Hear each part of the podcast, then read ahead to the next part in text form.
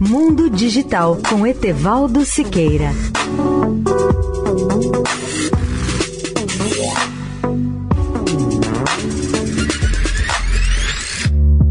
Olá, ouvintes da Eldorado.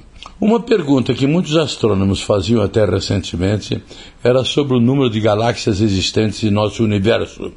Segundo a NASA, esse número pode chegar a 2 trilhões, ou seja, 2 trilhões de galáxias.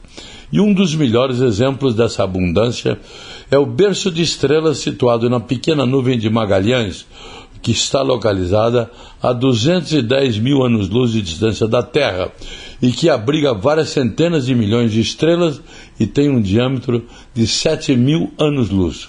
Situado próximo da Via Láctea, esse berço de estrelas foi classificado como uma galáxia anã, a pequena nuvem de Magalhães, tem uma massa total de aproximadamente 7 bilhões de massas solares.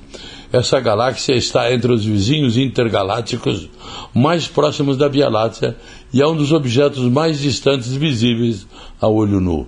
Ela é visível em todo o hemisfério sul e pode ser totalmente vislumbrada a partir de latitudes até cerca de 15 graus norte.